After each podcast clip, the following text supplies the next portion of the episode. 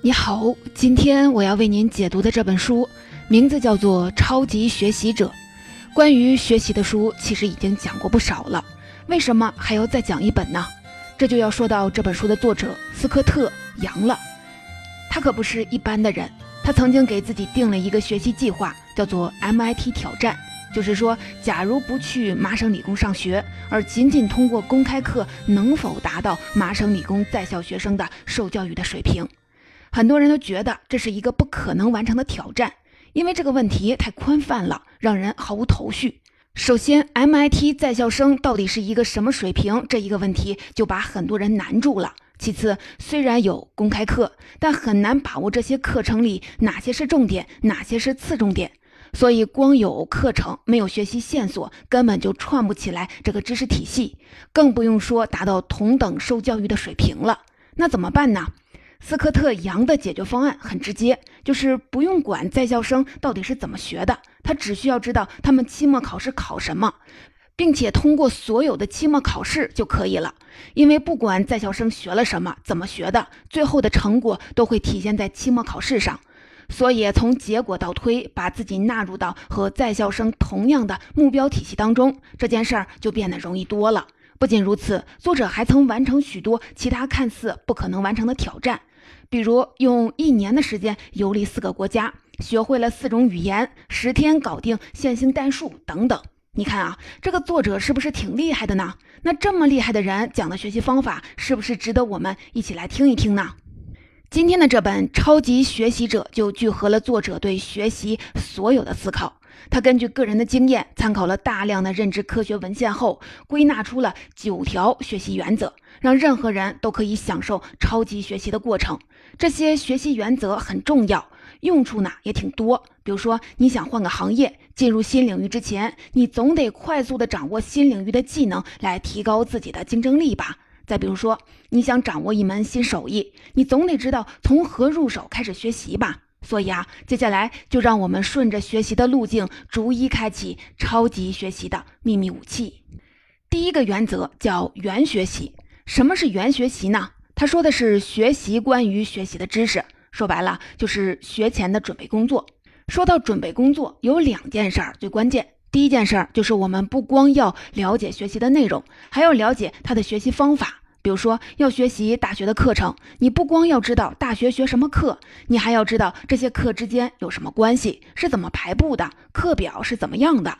再比如去健身房锻炼，看到遍地的健身器材。我们得先知道先练哪个，后练哪个，每组动作应该花多长的时间，这样才能把身体练好。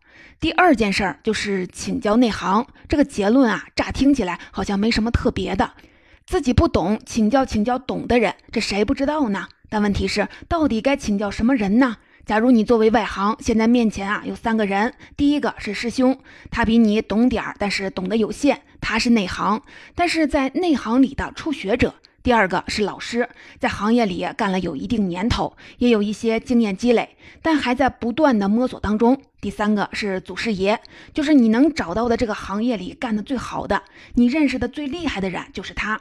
请问这三个人里，你会请教谁呢？估计很多人都会选择那个离自己最近的人，毕竟自己是个初学者，祖师爷的那些东西咱们可能也够不着，所以啊，就请教师兄吧，请教那个初级的小内行就够了。但这本书里，作者告诉我们，不对，我们一上来就应该瞄准祖师爷，找到你能找到的内行里最牛的人。为什么要这样呢？因为祖师爷往往会绘制出事物的全貌，他是走完整张地图的人，所以更清楚你在什么位置，该往哪儿走，以及会遇到哪些坑。我们就想象一个场景：假如你走进了一个陌生的森林，没有地图和指南针，这时想找到一条正确的路，你会怎么办呢？是去问前方多走了二十米的人，还是问已经走过终点、走完整张地图的人？答案是不是显而易见了呢？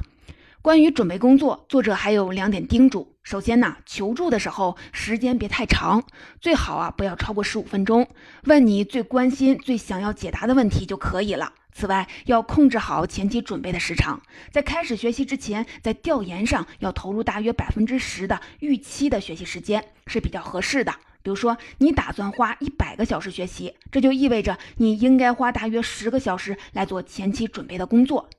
上面说的就是学习之前的准备工作，下面就进入到正式的学习阶段了。这段旅程当中，我们可能面对的第一个挑战就是注意力的问题，这就引出了第二个超级学习的原则——专注。我们都知道，学习的时候需要专注，可是注意力也不会那么听话，在学习的过程当中，难免出现拖延、分心的情况。如何才能做到专注呢？书里面介绍了一个很简单的方法。就是在你想要拖延或者是想要放弃之前，试着做一件小事儿来克服前几分钟不愉快的那种感觉。通常只需要花五分钟的时间，就足够让你开始这项任务了。任何人都能忍受五分钟，不管这件事儿有多无聊、多困难。一旦开始了，你可能就停不下来了。比如说，你今天决定要学会一首有挑战性的钢琴曲，对你来说难度不低。这个时候，你就可以先做一些百分之百能干的小事儿，比如说，你可以打开音箱，完整的听一遍曲子，先找找感觉，或者复习一遍已经学会的曲目。总之啊，这得是一件能够做成功的小事儿。为什么呢？因为这会让你觉得自己是一个说到做到的人，而这个评价会让你产生积极的情绪。所以啊，这前五分钟的尝试就像是。就像是一种情绪上的热身，就是不管事情做得怎么样，先把情绪啊烘托到位，气氛到这儿了，你再想拖延，再想不干都难了。第三个原则是直接，有时候单纯的寄希望于通过书本、讲座或者是网课就学会某种技能是不太现实的。那怎么快速的学会某种新知识、新技能呢？最有效的方法就是直接冲到第一现场，在实践当中学习。乍一听有点奇怪，因为平时我们学习都是等到充分掌握了理论知识之后才动身去实践的，这是我们都习以为常的学习的顺序。那为什么作者说要直接的冲到第一现场呢？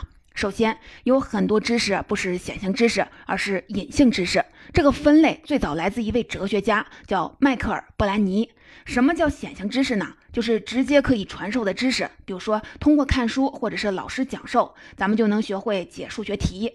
而另一种是隐性知识，也称默会知识，指的是我们在做某事的过程当中获得的，也就是那种只可意会不可言传的知识。很多知识其实都是默会知识，它掌握在第一线的那个人，也就是实践者的手里，只有你冲到了第一线才能掌握。举个最简单的例子，比如说骑自行车。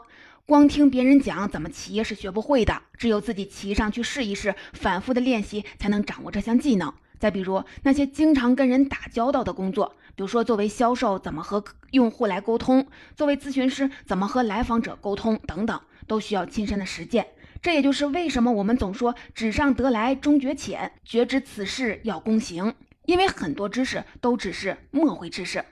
其次，按照知名咨询公司麦肯锡的人才评估方式，评估人才最重要的不是看你学过什么样的知识，而是在这个领域里你解决过什么样的问题，攻克过什么挑战。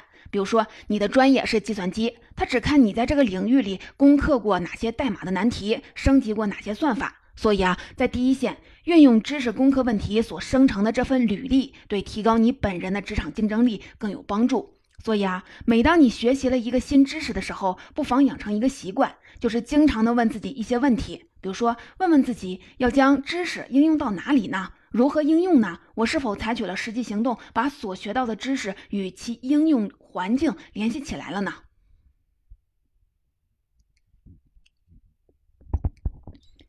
我是否采取了实际行动，把我所学到的知识与其应用的环境联系起来了呢？直接这个学习原则对你应该怎么做才能学好一个新的技能，只给出了一半的答案。而想要快速的掌握技能，大量的实践还不够，这就引出了我们的下一个超级学习原则：训练。在学习的过程当中，你很快就会发现，有些是你擅长的，有些是你不擅长的。擅长的我们就不多说了，咱们重点来说说不那么擅长的环节怎么办。因为有句话说的特别好，就是你的整体水平是由短板决定的。这个短板决定了你熟练掌握一项技能的速度。书中对短板有个很形象的比喻，叫限速步骤，而训练针对的就是这个短板。这个道理我们都知道，关键是怎么战胜它呢？其实很简单，就是针对短板专门的训练，反复的练习，直到可以熟练的掌握。跟你讲个真事儿。我认识一个销售员，成单率特别低，到底是什么限制了他呢？导致他干不好呢？找来找去就发现他有一个死穴，就是无法跟别人轻松流利的介绍产品。一说话就特别的紧张。我们都知道，做销售最重要的是要在介绍产品的时候，时刻的观察你的用户，看他们的细微反应，然后再做进一步的沟通。但是对他来说，仅仅介绍产品这个环节就让他紧张到不行，更不要说观察和应变了。那怎么办呢？他就把说话导致紧张这个限速步骤单独的拿出来，不停的练，不停的练，练到什么程度呢？就是说这些话的时候，已经不用脑子了，张口就能说。那当这个限速的步骤消失了，他就更多的时间去观察客户的反应，专注于后续的有效沟通，成单率自然就上去了。这就是通过反复练习攻克短板的典型例子。到这里，我们已经攻克了注意力以及限速步骤的难关，也积累了一定的理论和实践经验。下一个我们需要掌握的原则就是检索原则。什么是检索呢？说白了就是调动知识存量，调动自己记忆的能力。它决定了一个人的学习水平。就像心理学家威廉·詹姆斯说的：“从心出发，慢慢回忆，比再看一遍书更有用。”很多人只关注掌握知识的多少，却忽视了调动知识的能力。就像一个电脑硬盘特别大，存了好几十个 T 的内容，但就是运行不起来，这也不能算是一个好的电脑。那怎么增强自己调动知识的能力，进行检索呢？就是得在大脑里建立一个好用的检索系统。好用的检索系统一定不能是概念式的词条系统，而得是问题式的词条系统。什么意思呢？比如说，很多人在记笔记的时候，会习惯性的把重要的知识原封不动的记录下来。但我们不妨把记下的内容重新的表述成问题。举个例子，你不要写大宪章是一二一五年签署的，而是可以这样记：大宪章是什么时候签署的呢？同时，你还可以做一些提示，提示在哪里可以找到这个问题的答案，以防忘记。如果你还想再进一步的，还可以尝试运用更复杂、更有用的提问方式，比如说试着对某一章或者是某个部分的主旨进行提问，这就需要你做更深入的思考，而不仅仅是在一字不差的照抄笔记上加上一个问号这么简单了。经常的调动记忆里的知识，不仅有助于巩固之前所学的知识，甚至还能帮助你为之后的学习做好准备。也就是说，对以前学习过的信息进行进行定期的提取和回忆，可以让你在学习新知识的时候变得更容易。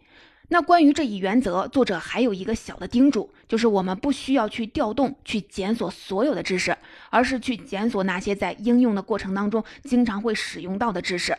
因为有一些事情你必须去掌握，而另一些事情在需要的时候你可以马上查到就足够了。我们来看看下一个原则：反馈。如果说上一条的检索原则是自己给自己创造的反馈信息，那么现在这个反馈的原则说的就是他人给予我们的反馈。反馈的重要性不用多说了。而有趣的是，关于反馈的研究表明，反馈并非越多越好，至关重要的是反馈的类型，哪种反馈类型才是我们需要的呢？第一种反馈是结果反馈，这种反馈会告诉你做的怎么样，但不会告诉你哪些方面做得好，哪些方面做得差。结果反馈通常是最容易获得的，虽然它提供的信息有限，但研究表明，即使这种反馈没有明确指出你需要改进的地方，对你啊也是有帮助的。另一种反馈的类型是信息反馈，这个反馈会告诉你你做错了什么。但他不一定会告诉你如何改正。比如说，你到了异国他乡，和当地的人用他们当地的语言沟通，就是一种信息反馈的练习。因为当你误用了一个单词时，那个人困惑的眼神不会告诉你正确的单词会是什么，但他会告诉你说你错了。而最好的反馈是纠正性的反馈，这种反馈不仅能告诉你做错了什么，还能告诉你如何的改正。但是纠正性的反馈的挑战在于，你需要找到一位老师、专家或者是指导者，这样他们才可以指出你的错误，并帮助你改正。你不仅可以从他们那里得到信息反馈，还可以获得额外的纠正机会。这个优势啊，显而易见。所以，无论你花多大的努力去找这样的人，都是非常值得的。不管什么类型的反馈，只有当你记住他给你的教训时，反馈信息才是有用的。但是遗忘是人的天性。所以，想要成为超级学习者，仅靠学习是不够的，你还需要让这些信息被牢牢的记住。这就要说到超级学习的下一个原则——记忆。增强记忆力的方法有很多，我挑两个最容易被我们忽视，同时也是更容易掌握的方法来跟您说一说。第一种方法是有间隔的重复记忆。假如你有五个小时来学习某个新的知识，你是一天内学习五个小时，还是在五天的时间里每天学习一个小时呢？按照直觉，我们会想着一鼓作气，一天内就学完。但是作者告诉我们，后一种选择更明智，因为有间隔的重复学习其实是一种分散学习的模式。虽然这种方式学得慢，但是学得更扎实。这是因为当两次学习之间有一定的间隔时，要想学习的新的知识，就需要去回忆之前学过的知识，而这个回忆的过程就是对记忆巩固的过程。并且啊，利用碎片的时间来学习整块知识的内容，是最适合忙碌的上班族的学习方式。第二种方法是精益求精，什么意思呢？就是说，虽然我们只需要一定量的练习就可以做好任务了，但额外的练习可以增加记忆存储的时长。一次练习的稍微久一点，就可以增加一到两周的记忆。也就是说，当你觉得已经学的差不多的时候，先别停下来，再学一会儿，哪怕不会对成绩啊有所提高，也可以延长记忆的持久性。虽然我们可以运用技巧记住更多的东西，但要想成为超级学习者，另一种记忆似乎更重要，这就是直觉。这里说的直觉可不是什么凭空产生的第六感，而是一种将知识融入对事物的深刻理解后表现出来的直觉，有点类似于肌肉记忆。就是我们不需要怎么思考就知道怎么做了。比如说，诺贝尔奖得主物理学家理查德·费曼就拥有这种直觉。别人已经处理了几个月的问题，费曼一眼就能看出解决方案。在高中时，他参加了一个数学比赛，在比赛当中，他经常会在问题还没有陈述完就算出了正确的答案。当他的竞争对手刚刚开始计算时，费曼已经在纸上圈出了答案，好像他就拥有了某种直觉，可以让答案直接从脑袋里面蹦出来。我们平时也会有这种直觉，但不会如此的迅速和准确。而超级学习者所拥有的直觉的准确性就会很高，这是为什么呢？作者解释说，这是因为很多人陷入了知识的解释性深度错觉。什么是解释性深度错觉呢？简单来说，就是我们以为自己懂了，但其实没懂，或者只是懂了一点点儿。尤其面对熟悉的事物和知识时，我们根本禁不住追问。比如说，现在你拿出了一张纸，画了一辆自行车的草图，只需要把座位、把手、轮胎、踏板和自行车链条画在正确的位置，你能做到吗？之前就有人做过类似的实验，发现很多人根本就做不到，因为我们不对知识进行深入的思考，不弄清楚一个事物的本质到底是什么，是很难形成直觉的。那我们怎么消除解释性深度错觉，提升我们解决问题的直觉呢？作者从费曼的书中受到了很多的启发，归纳成一个具体的方法，命名为费曼技巧。方法呢很简单，首先在一张纸上写下你想要理解的概念或者是问题，然后呢尝试着解释这个想法，就像你必须说服他人理解这个想法一样。如果这是一个概念，就问问你自己，应该如何把这个概念传达给那些以前从未听说过它的人。如果这是一个问题，就解释如何解答它。最重要的是解释你是怎么理解解答步骤的。最后呢，当你陷入困境的时候，也就是说，当你的理解不能提供一个明确的答案时，转向你的书、笔记、老师或者是参考资料去寻找答案，然后重复上述的步骤。为什么理解一个概念或者是问题需要这么多步骤呢？因为我们一般不会去被要求去解释许多自认为已经理解的东西。因此，我们很容易以为自己达到了相当的认知水平。费曼技巧就是通过强迫你说出细节来避免这个错觉。到现在，我们离成为超级学习者已经越来越近了。如果我们的目标是快速学会某种技能，运用上面的原则几乎可以做到这一点。如果你还想再进一步，在某一个领域更精通，那最后一个原则便起到了锦上添花的作用。最后一个原则就是试验，就是精通的关键。作者说，越精进越意味着需要遗忘，因为你不仅要学会解决你以前不能解决的问题，你还必须忘记那些陈旧无效的解决问题的方法。简单说，就是尽可能的去试验更多的可能性，不要固步自封。这层道理呢，我们都懂，在这里就不细说了。总结到这里，这本超级学习者的主要内容我就为您解读完了。刚刚我们所说的内容包含了作者为我们提供的九个原则，分别是原学习、专注、直接、训练、检索、反馈、记忆、直觉、试验。不知道你有没有这种感觉，就是成为超级学习者的原则好像也没什么特别的，大部分的原则我们都知道。没错啊，很多时候我们以为一定有什么与众不同、无懈可击的学习秘籍，才让他们成为了高手，成为学霸。到头来发现，这些超级学习者所用的方法并不稀奇，不过是一些日常修炼。而马上采取行动，坚持做这些日常功夫，也许才是成为超级学习者的关键所在。就像作者叮嘱我们的一样，无论你最初的计划是什么，现在行动起来。你可能就会发现，你的计划过于依赖被动阅读，而不是检索练习。你可能就会发现，你练习的方式迂回曲折，与你实际操作相去甚远。你可能觉得你忘记了一些东西，或者在没有真正理解他们的情况下记住了他们，都没有关系。先行动起来吧，因为没有什么学习方法是完美的，没有完美的方法。这话听起来啊有点悲观，但是往深了想，其实很有意思。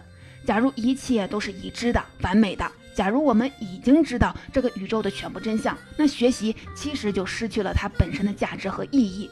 而学习是干什么的呢？说白了，学习的本质就是不停的和未知发生碰撞，是用来和未知打交道的。